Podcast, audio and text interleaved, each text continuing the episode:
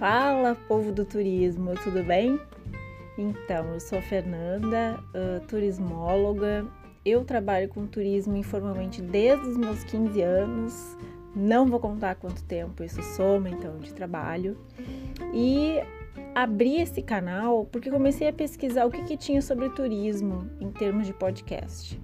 Porque eu queria buscar informações. Né? Então, só para situar quem está me ouvindo, estamos num cenário de pandemia Estou trabalhando em casa. Amanhã faz 30 dias que eu não saio de casa para nada. Uh, e nesse cenário, mais do que nunca, eu tenho percebido a importância da informação. A informação é a nossa arma de comunicação, de resistência, de felicidade, é, de vínculos sociais, enfim. E aí não achei muita coisa tá? Achei coisas mais direcionadas a como viajar, dicas de viagens e tal. Buenas, preciso me comunicar com as pessoas, passar informações é, e gostaria de receber informações também. Portanto, estou abrindo este canal. Uh, espero que agrade a vocês. E, obviamente, o nosso primeiro episódio não poderia ser diferente, né? Estamos é, num cenário de crise desde o momento pós-Segunda Guerra, é, o turismo é, ainda não havia experienciado uma crise global tão grande. Né? E esta, é, não tenho dúvidas, é a maior crise do turismo, tal qual a gente conhece ele enquanto fenômeno, certo? Buenas, em face disso, eu tenho me preocupado muito em estudar né? Porque eu trabalho é, com ensino, eu sou professora de turismo num curso de bacharelado e eu trabalho com extensão rural, né? Basicamente com turismo rural, tráfego, agroturismo, etnoturismo. Uh, e passar informação de qualidade para essas pessoas, para mim, é prioritário agora. E aí tenho estudado muito, muito, especialmente a partir das duas últimas semanas, e achei bacana ter um canal é, para me comunicar com quem também, assim como eu, está procurando informação. Então, se sinto à vontade para sugerir temas, mandar o feedback, beleza? A gente está sozinho, separado, mas está junto também, né? Virtualmente. É, o que, que a gente tem então nesse cenário geral? Um setor de serviços como sendo mais afetado, uma experiência absolutamente nova em termos globais para o turismo. É, e no Brasil a gente já não tinha uma legislação é, lá muito boa né? Especialmente para o turismo rural, que é uma das áreas que eu trabalho, pior ainda.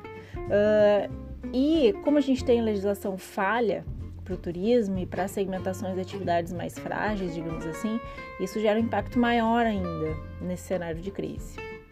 Buenas, conclusão, vamos cortar os pulsos? Não, calma, segura. O fato é que ainda não dá pra gente passar receitas, né?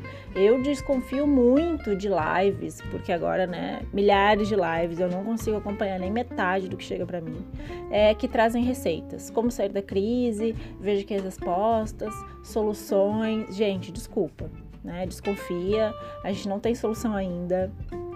É, então essas receitas que estão surgindo por aí, eu nem dou credibilidade. Chega alguma coisa assim para mim, eu ignoro.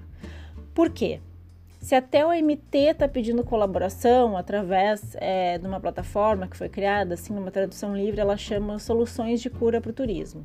Então, se nem o MT sabe, quem sou eu na fila do pão para gerar alguma receita de bolo sobre turismo?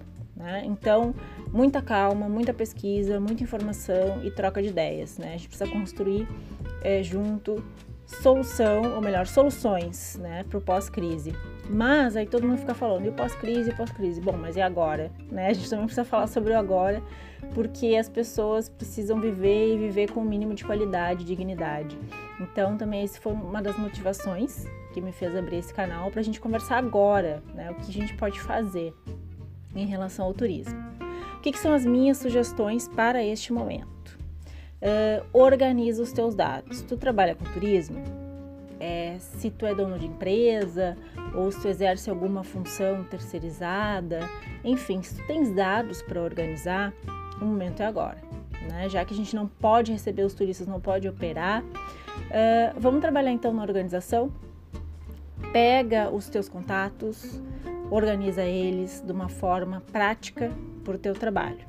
É, isso vai levar para o segundo ponto de sugestão não perde o contato com os clientes. Manter um vínculo com essas pessoas agora é super importante.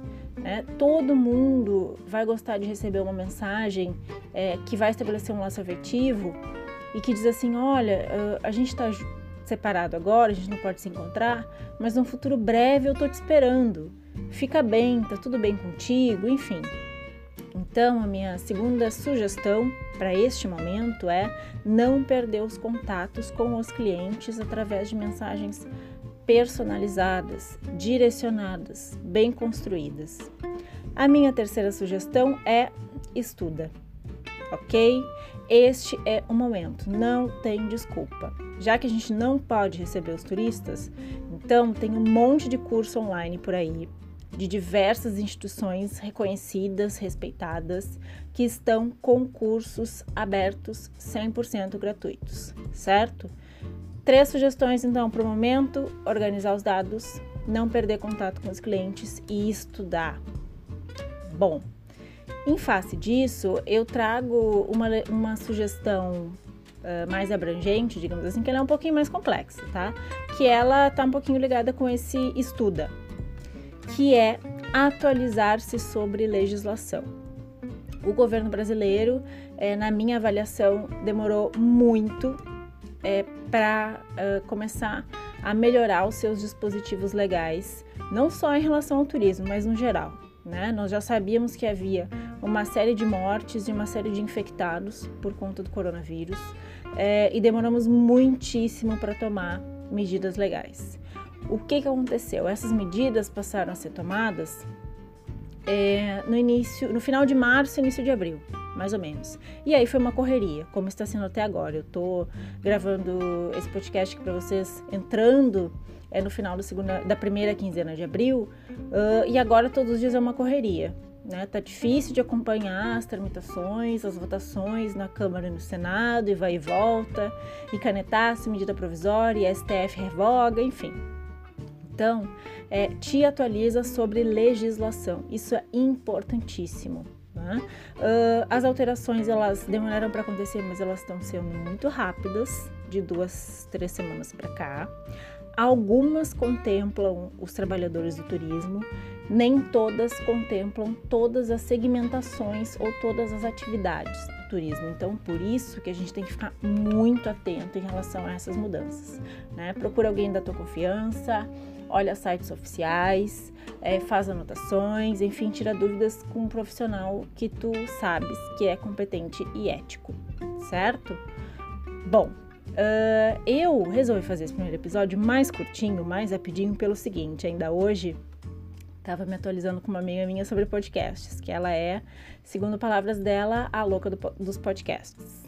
Uh, e aí ela disse para mim, ah, é podcast que demora muito, que eu fico escutando a respiração da pessoa, que fica dois, três segundos de silêncio, eu mudo a velocidade, eu aumento a velocidade da fala da pessoa. E aí achei curioso, porque eu nunca fiz isso em podcast, né? Mas também sempre me incomodou muito podcast muito longo, que a pessoa fica em silêncio, que eu fico escutando é, os sons ambientes e a respiração da pessoa. Bom, em face disso, Tô fazendo esse primeiro podcast mais curtinho. Por favor, não acelera minha fala. uh, prometo que vou ser sempre sincera com vocês. Esse é o propósito desse podcast, falar abertamente sobre turismo nas suas várias atividades, segmentações. Uh, então, precisando, faz contato é, manda os teus temas de interesse, que a ideia é que seja um canal colaborativo, né? Para que a gente consiga trocar informações, construir juntos nesse período em que é, tá todo mundo separado, mas que ao mesmo tempo, mais do que nunca, é importante a gente estar tá junto, mesmo que virtualmente. Certo? Então, esse foi o meu primeiro episódio. Eu sou a Fernanda, a gente se vê depois. Até mais!